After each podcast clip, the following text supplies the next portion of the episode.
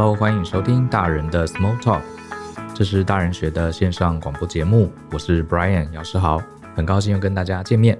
那今天这一集呢，我在录之前啊，看了一下，呃，我们的 Podcast 信箱里面累积了非常非常多伙伴们的提问。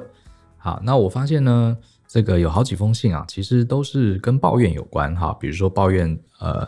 跟另外一半的相处啊，抱怨跟这个老板的相处，抱怨跟同事，或是抱怨自己的工作啊，有很多不如人意的地方。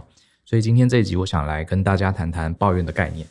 呃，其实我们从小到大，不管老师啊、师长啊，或朋友啊，或是一些这个心灵鸡汤的书啊，都强调说，呃，人啊，不要去抱怨啊，因为抱怨呢没有用啊，它只是一个负面情绪，对未来问题的解决啊是没有帮助的。所以我们应该减少抱怨。不过呢，我对这样的一个劝说啊，倒是有一个不同的看法。抱怨，我觉得它确实，呃，当然我并不是反过来说鼓励大家天天抱怨。好，抱怨确实某些程度是不好的。可是呢，他这个要减少抱怨这件事情的背后的理由啊，我倒是不认同说，因为抱怨是负面情绪哈，抱怨不能解决问题，抱怨是没有用的，所以我们应该要呃停止抱怨。我倒不是这样看。我觉得我们应该减少抱怨，真正的理由反而是抱怨太有用了。怎么说呢？抱怨其实是一个非常有用的东西，而且它有用到啊，可能会让我们上瘾，所以导致我们人生不会做出真正有效的改变。所以，我们应该，呃，与其说不是说叫大家不要抱怨，而是我们应该把抱怨啊节省一点来用。怎么说呢？我举个例子好了，呃，像我自己啊，这个有些时候跟朋友聚会，你就会发现，比如说我有个朋友哈。这个是学生时代的朋友，那以前二十几岁的时候，常常一起出来吃饭啊，然后后来上了班，大家也会交换一下工作的情报。我就发现我身边有几个朋友啊，他们其实在二十几岁的时候啊，就开始在抱怨这个工作啊，比如说工作没有前途啦，啊，比方说呃做这一行啊，呃，比如说他是工程师，他可能就抱怨工资不出头啊，难出头哈，很难找到职业的方向啊，被老板欺诈啊，然后做了很多事情。要负很多责任，却没有得到这个足够的回报，呃，大部分的好处都被老板或是业务给占走了，呃，这是很正常嘛，对不对？我也会抱怨我的工作哈，都是都是一样的，人生没有十全十美的。可是呢，比较特别的是，少数的这些朋友啊，他二十几岁的时候抱怨，三十几岁的时候呢，还是在抱怨一样的事情。现在呢，四十几岁、五十几岁了，他居然还是在抱怨一样的事情。那你会发现呢、这种常常抱怨同样一件事情的人，反而是不会做出改变的。比方说，像我刚刚讲的这几个朋友，他从二十几岁开始啊，他就在抱怨他所处的这个产业，他的职位不好。其实二十几岁的时候，我们都还没有定型嘛，其实有很多的机会可以转变跑道，或是改变自己的角色。可是你会发现，这些抱怨的人啊，他抱怨完之后，他其实是不会去改变的。结果一直到四十岁、五十岁，哈，都还在抱怨，他还待在同样一个产业，然后抱怨一模一样的事情，一下子二十年、三十年就这样过去了。所以我常开玩笑啊，真的有些上班族啊，他是从这个 出工作的第一份底薪就抱怨到退休金，好，然后都没有改变，还都同一个工作哈。那像我自己也呃，曾经也在以前当工程师，或者在这个工程产业啊，我也遇到一些挫折，遇到一些难题。可是当时我也会抱怨，好，我也会跟我当时女朋友啊，跟家人抱怨。可是抱怨抱怨之后呢，是要去调整的。所以我觉得抱怨最大的问题，还不是说他什么有用没用哈，或者是讲什么呃负面情绪啊哈，人不要一天到晚发泄负面情绪。我觉得还问题还不是这里啊，是因为抱怨它非常的疗愈。你有没有觉得？你看啊，比方说像我那个朋友来讲，他二十几岁的时候，他当工程师，他就开始觉得这个工作很不好哈，CP 值很低。然后自己也不喜欢，然后产业的生态、工作环境也不好。他积压了这些情绪之后啊，跟朋友在一起，然后他就开始抱怨了。那朋友嘛，有人在 complain，我们大家一定会安慰他，或者是跟着他一起同仇敌忾啊。然后呢，抱怨完之后，其实心里是会舒服很多的。老实说啊，适度的抱怨呢、真的会让我们心情舒坦很多。首先呢，你会发现啊、这个我虽然把这个问题讲出来，诶，我的朋友鼓励我，啊，或者我的朋友安慰我。或是跟我一起同仇敌忾，哈，跟我一起骂老板，或是骂这个产业，甚至呢，有的朋友会跟你一起抱怨，结果你听一听啊，他的抱怨好像比你还惨，哈哈，是不是你心里就舒服很多了？好，结果舒服多了，大家喝了酒，哎，回去心里的这个呃疙瘩啊，哎，被这个抱怨的聚会啊抚平了。第二天你又继续上班，一样的问题又来，你好像又重新归零了，你又能忍受更多的不爽，又能忍受更多的不公平，直到下一次又累积受不了了，你再跟同学呃朋友抱怨一次，然后又把这些情绪宣泄掉。所以你的抱怨啊，是一下达到高点，然后透过这些你的不爽，透过抱怨宣泄完之后，你又能去忍受更多的抱怨，结果呢，一下子十年就过去了。同样的哈，刚刚讲的是工作的例子哦，在这个呃婚姻关系或是两性关系里面啊，这种事情我相信大家也一定遇过。你身边有没有这样的朋友呢？他从可能跟这个另外一半交往的时候，甚至刚结婚新婚的时候，他就开始 complain，好 complain 自己的另外一半啦。一些坏习惯啦，或是 complain 另外一半对待他的方式啊，或是用钱的观念啊，或者是另外一半本身还 OK，可是 complain 他的婆婆旁边他的娘家或是夫家，你会发现这种 complain 也很可怕。常常他是以十年这个为 为单位的哈，你就会发现他刚结婚的时候就在 complain 一样的事情，结果小孩子都念了大学了，他还在 complain 一样的事情。而且我通常发现啊，这种很爱长时间 complain 的人啊。通常他的婚姻关系是非常稳固的，他的工作关系跟雇主的关系也是反而是非常稳固的。常常常态性的好抱怨的人，通常都是不会变的。像我自己就很有经验啊，像我自己的周围有一些朋友，好，我们大家都在聊啊，他们对他们的婚姻不是很满意，我都会说，这个你放心好了，他们不会离婚的，你放心好了，他不会离职的。人家就问我说，为什么？他很痛恨他的。呃，这个另外一半呢，他很痛恨他的这个夫家哎，或者是说他很痛恨这个他的工作，他的老板呢，我就说很简单，因为他这十年来啊都在抱怨一样的事情，代表他内心其实已经跟这个他的工作或是他的这个家庭关系已经牢牢的绑定了。好，他已经牢牢的绑定了，就是因为绑定，他心里内心啊已经不想要改变了，好，也认为自己是不可能改变的，所以抱怨对他来说只是一个舒压的方式。等他舒完压，好，跟大家聊一聊，我们安慰了他一下，或者讲出比他更惨的事情，诶，他又可以回去面对他内心的狗屁倒灶。所以其实抱怨在这个状况下，我认为是非常非常危险的。你想想看哦，如果今天你对你的人生、对你的职业、对你的婚姻关系有任何的不满，你忍住，你没有去抱怨，你反而啊，这个让这个痛苦去累积，好，这样听起来觉得有点变态啊。可是我觉得有些人真的是这样子哦。你不要去抱怨，你去思考，好，这个问题到底有多严重？如果呢，这个累积人的这个痛苦啊，越来越不满，不满越来越累积升高，你又没有去抱怨，你反而有机会在这个情绪升高的过程中，会强迫你哈去反思：我到底人生真的该这样走下去吗？我真的应该做这个？我很痛苦，每天早上起来都不想去上班，这工作我还要继续一辈子吗？或者是我真的还要跟这个人，或是跟这个家庭结合吗？这样子，你反而有机会，好，有一些契机，因为你没有抱怨，因为你累积这种不满的情绪啊，去反而有这个契机会去做出改变。我举一个例子哈，呃，前几年有一个日本的诺贝尔奖得主哈，叫中村修二，各位可以上网去看看他有一篇文章哈，是一篇报道，他前几年得到诺贝尔奖。这个中村修二很有意思啊，这个人。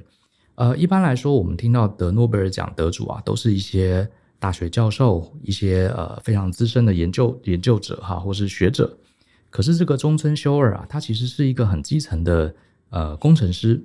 他本来啊，在这个日本的一家呃电器相关的公司上班。那当时啊，他就很认真想要研究这个蓝色的发光二极体。像呃我们小时候，我不知道大家是不是念理工科的，小时候都做过一些呃电学的实验。就是那个小小的发光二极体。以前我们小时候啊，这个发光二极体只有蓝色跟绿色的。那中村修二他就想研究蓝色的。为什么要做出蓝色的发光二极体呢？因为有了蓝色啊，它就可以有机会进一步做成白色的 LED。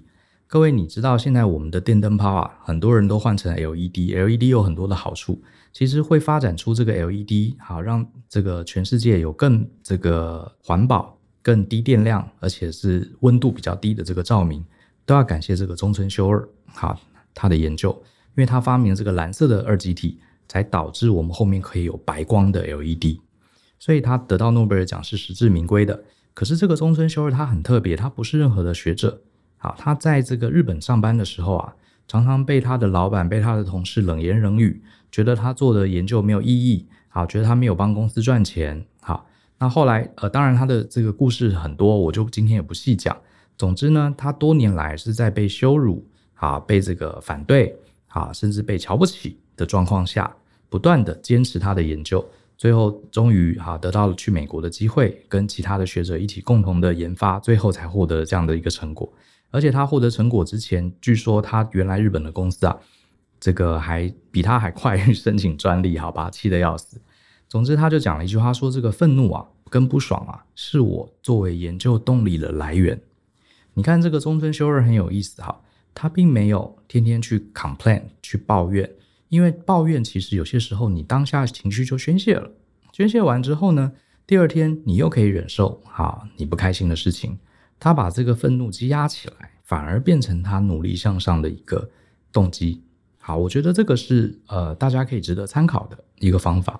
好，所以我自己觉得抱怨其实它呃它的负面啊，真的不是说什么抱怨没有用，反而就是因为它有太有用。好，它有用的地方在于它会让我们心情瞬间的。啊，舒缓，瞬间的疗愈。可是你知道，它会有一种吸毒的效应。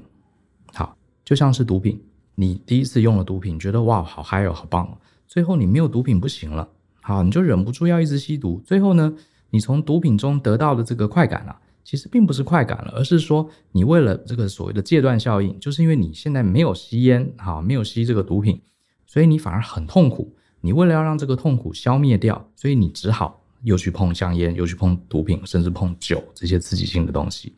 本来你从中得到的是快感，后来你是为了怕痛苦，所以你只好不断的去使用它。其实我觉得，呃，抱怨这个概念，其实某种程度有点像是呃烟酒或是毒品上瘾的人，好，变得说你日常生活中很多痛苦，你最后不抱怨不行了。然后一抱怨有没有用？有用哦，你瞬间又可以舒服了。然后最后你的问题啊，始终没有获得解决。啊，始终没有获得解决，你又重蹈覆辙，然后最后一下子对你的工作、对你的婚姻又忍了十年，又忍了二十年，这是我们人生中常常碰到的这样一个一个状况。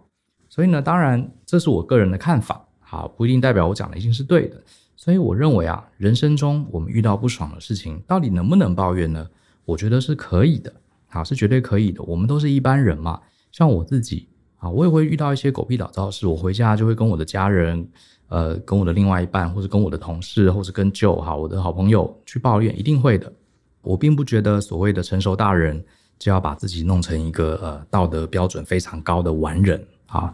呃，我觉得像我至少我自己就是一个非常非常普通，然后会有情绪的人。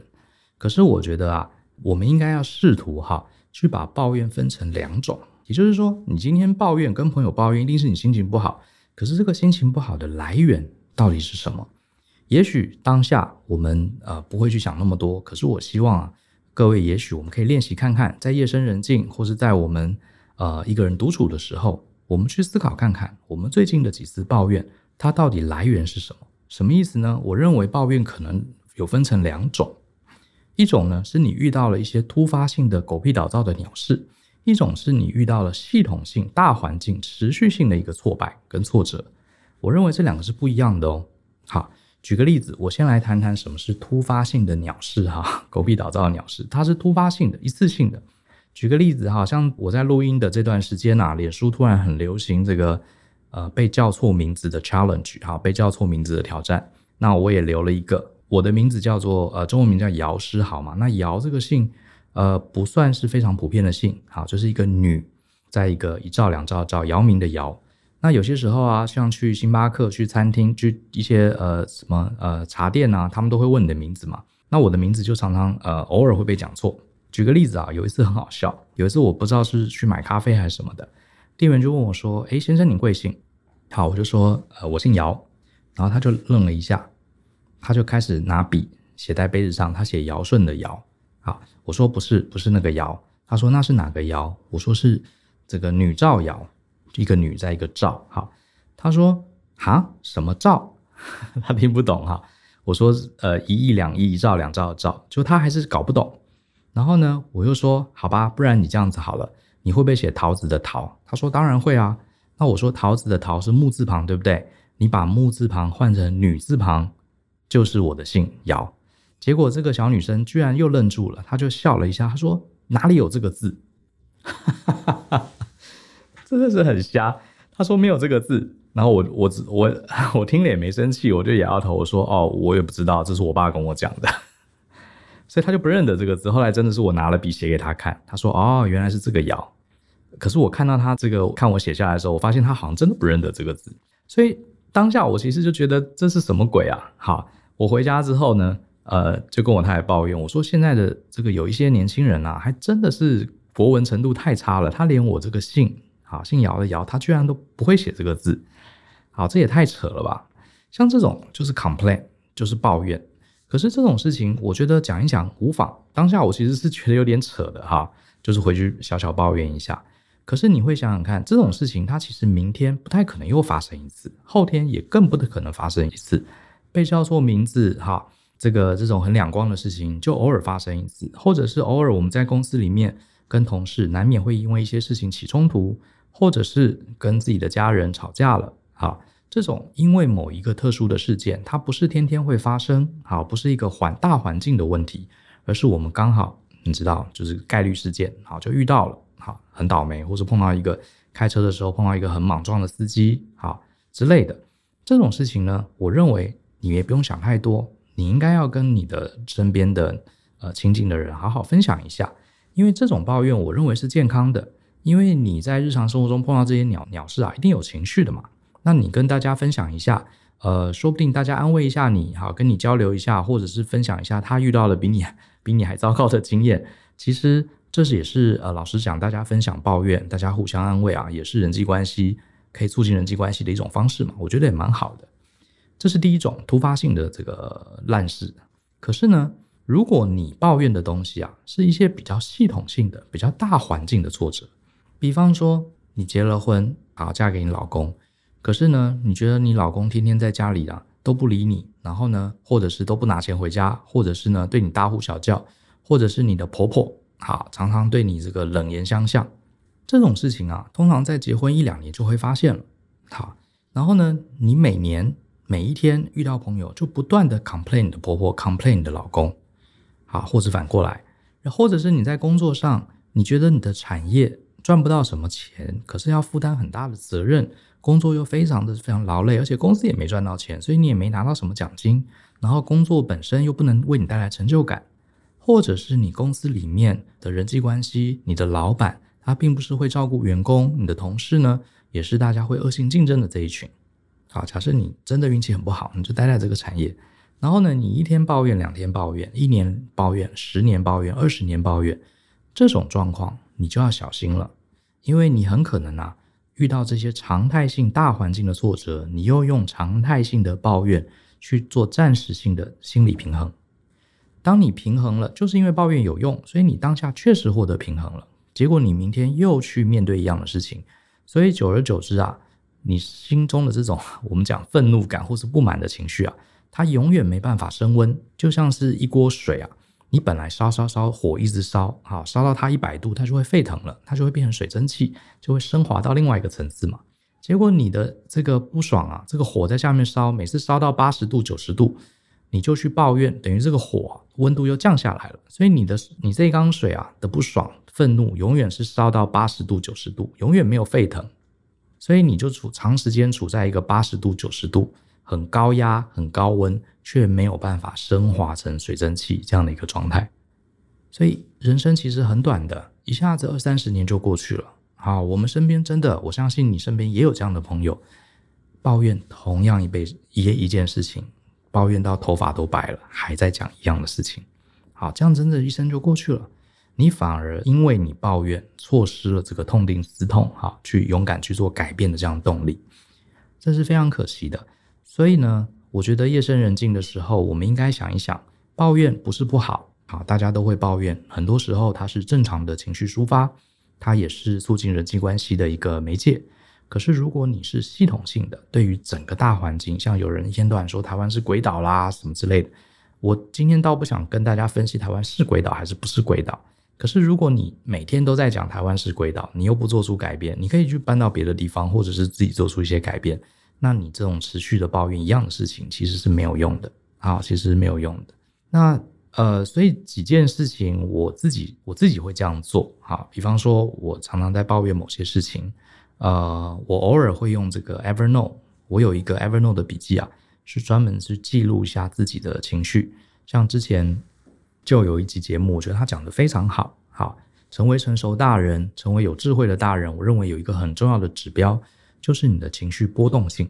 好，如果你常常是处在一个很温和、情绪不太有重大波动的状况下，很可能代表你越来越了解这个世界的人呃人际关系。越来越了解这个世界运作的规则，你也越来越了解自己啊，这你可能就行慢慢的迈向成熟之路了。所以我自己的感觉啊，我觉得他讲的很好，所以我自己有一个笔记，常常会记录自己一些非常非常强烈的情绪波动。那怎么记呢？第一个就是把你自己当下的感觉，你为什么这么愤怒？为什么那么不爽？为什么那么沮丧？或者是你心中产生了很强大的嫉妒心，你就老老实实的把它记下来，然后呢，你会记录一下，你在记录的时候，你就会发现，哎，我过去几个月，我有没有对这样的事情产生过一样的抱怨或是一样的情绪？偶尔就回头去追溯一下。如果你发现你的频率还蛮高的，你每一个月啊，每几个礼拜，你就会在一样的事情上产生非常大的情绪波动。哎，这就是给我们自己一个警告，会不会是我们现在抱怨的东西啊，并不是突发性的？而是我们在整个系统性大环境下，我们该做出改变了。好，我们该停止抱怨了。那你抱怨的事情呢？到底是一个特殊的突发事件，还是因为我选择的职涯环境，或是我选择的呃这个两性关系，或是人际关系中整个大环境，我在这个泡泡里面遇到的问题？好，这个是其实是要从这个你自己在记录的时候要去反思的。那另外一个评判的方式啊，就是。我们在 complain 的时候，我们难免会找朋友啦，会找家人啦，好去 complain。那去 complain 的时候，其实我们大家难免都会啊，今天遇到一件鸟事，我们就会巴拉巴拉，哎，有人愿意听，对不对？我们就很兴奋，就会一直讲讲讲。可是我们要训练自己，另外一点可以做的就是观察对方，好，也就是我们在抱怨的那个对象，他的反应。举个例子，比方说，我常常找朋友 complain 一件事情，哎，我的朋友多半会很认真听。啊，而且会跟我分析一下，或者是跟我回馈一下，他也遇到过类似的事情。可是，如果你发现这个朋友或是这个家人的反应啊，开始出现有点不耐烦，好，他会是不耐烦，甚至他偶尔会吐吐回来说：“哎，你这个上次不是讲过？”哦，那这个当然我们心里会很不爽哈。可是这个其实你也要小心了，代表这件事情你自己可能没感觉，可是在别人的眼中啊，其实你都在抱怨同一类的事情。那这可能也是我们要给自己一个警觉，好，给自己一个警觉，就是是不是要去调整一下，好，也许你出现了系统性跟大环境的挫折，这时候就不要再靠抱怨来暂时满足你自己，而应该去思考，我们能不能做一些什么事情来扭转一下我们现在的状况。当然，呃，说的简单啦，实际上要做是不容易的。我也不敢说在这边呃叫大家都一定要这样做，我只是说，因为我自己发现我自己会有这个抱怨的问题。所以我只是分享一下我自己过去的做法，也可以给相关的这个有遇到这样的困扰的这个朋友啊参考一下。好，那这边我也想推荐一个课程，跟这个抱怨有很大的关系。我们大学课程有很多种哈，有的是两天的，或是一天七小时的。然后我们也有所谓的短讲座，就是迷你课程，大概三个小时。那这个门课程叫做呃，别总是直球对决，人生难题的系统化思考法。这场演讲我还蛮推荐给大家，这是一个三小时的迷你讲座，哈，迷你课程。他其实是就他自己的人生的六段小故事，啊，他把自己六段小故事整理成三十个人生关键字，好，那呃，我会推荐这场讲座的原因啊，其实是因为这场讲座的切入点很有意思哈。大部分的讲座都是告诉大家这个主讲者啊，他有多优秀、多厉害。可是我觉得，嗯，就他比较不一样，他人生中其实啊碰到蛮多挫折的。他其实是把自己遇到这些挫折，遇到这些，嗯，在能力上不如人，在很多状况下，这个无法在力量上好打败对方。可是呢，他不透过直球对决，他反而去用理性、用逻辑去思考一些策略，来逐步的面对这个问题。这有点像是大卫跟巨人歌利亚好作战的这个状况。大家可能知道这个故事，大卫个子小小的，可是面对一个两百多公尺的巨人。他用智慧的方式，他不跟他硬干，好，最后成功的撂倒了这个巨人的概念。好，那我觉得这个讲座蛮值得大家听一听的。其实也会谈谈，如果你真的遭遇了这个比较系统化的、好持续性的、常态性的抱怨，我们应该用什么样的方法不要永远是直球对决硬干，我们应该有更多的方法来面对这些挑战。那我是觉得，嗯、有一句话我还蛮喜欢的，哈，呃，大陆有一个已故的作家叫王小波，他讲过一句名言，他说：“人啊，一切的痛苦本质上都是对自己无能的愤怒。”不过这句话很有意思哈，我也蛮常引用的。不过我倒觉得，呃，还是要讲一下，也没有那么绝对啦。就是说，抱怨不是什么罪大恶极的事情。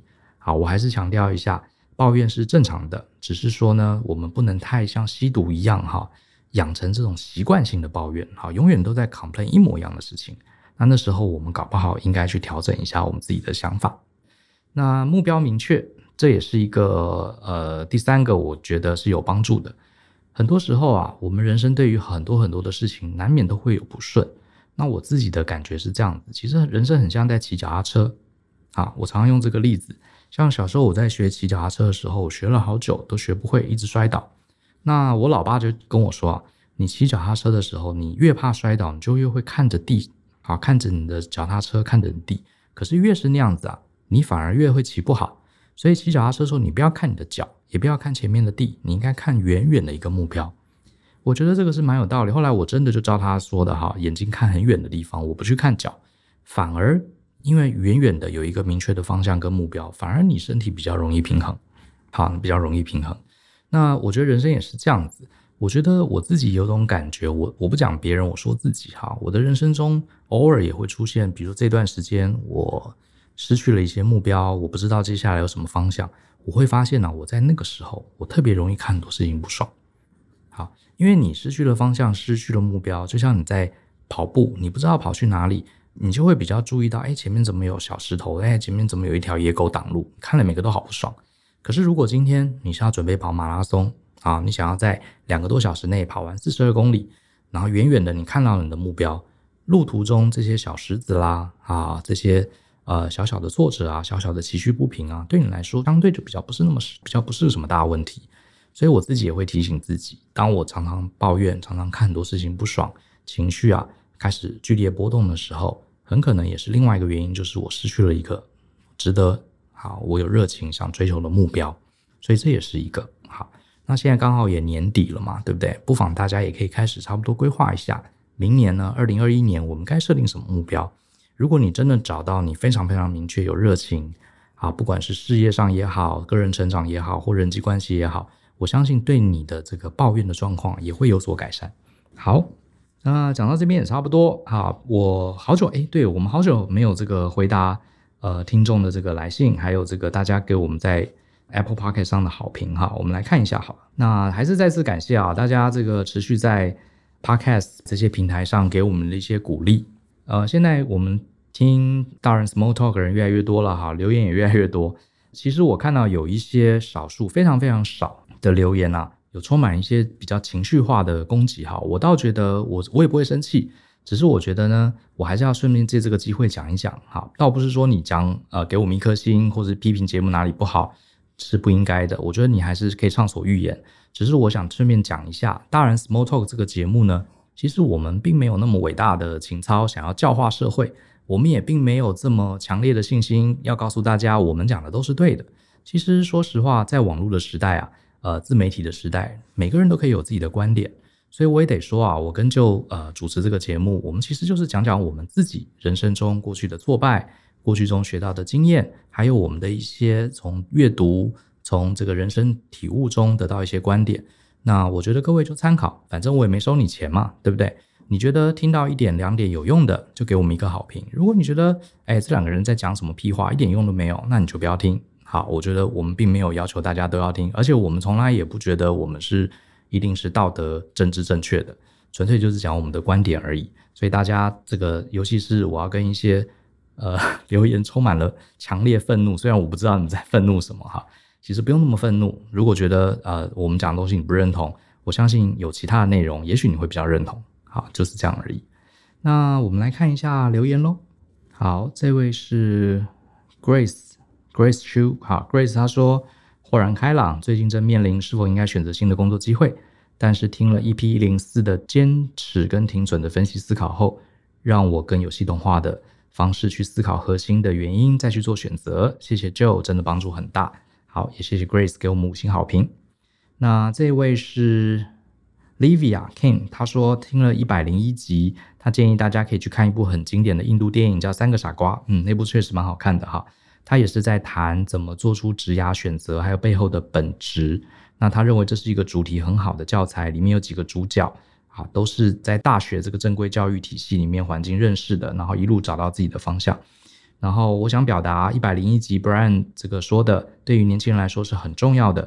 可惜有些人留言写的表示好像没有 get 到主持人的意思哈，非常谢谢你帮助我们。确实，我觉得有些人有些留言很偶尔一两个而已哈，就是很激动，然后感觉没有听懂我们在讲什么。好，那这边是 S A 这个这个昵称很难念哈，六一个冒号。他说大推大人学是我最爱听的，声音好听，内容丰富，谢谢你。然后这边有一位是 Ivy 一二零，他说他是顶尖西服的常客哦，他很喜欢高师傅。好，我们前几集有请这个做西装的高师傅来跟大家讲讲他的人生体验，让他帮助他重新思考人生。然后这一位是 Jan Chin，好，要长知识、长常识必看，五星推到爆，好，谢谢。这位是巨锤瑞斯 A A A A，他说内容优质、浪漫，推荐。诶，有吗？我们有很浪漫吗？好，谢谢。那这位是呃 Tara，他说相见恨晚，非常棒的节目，感谢分享，愿意分享是善念。好，谢谢各位。那今天先念到这边啊，谢谢大家给我们的支持。那一样啊，未来各位有想听什么样的内容，想听听我们的观点，也可以留言在这个 Apple Podcast 上，或者是写 email 给我们。我们的 Podcast 专属信箱是 podcast at ftpn. dot com. dot tw。那希望大家持续跟我们一起相信、思考、勇于改变。我们下礼拜见，拜拜。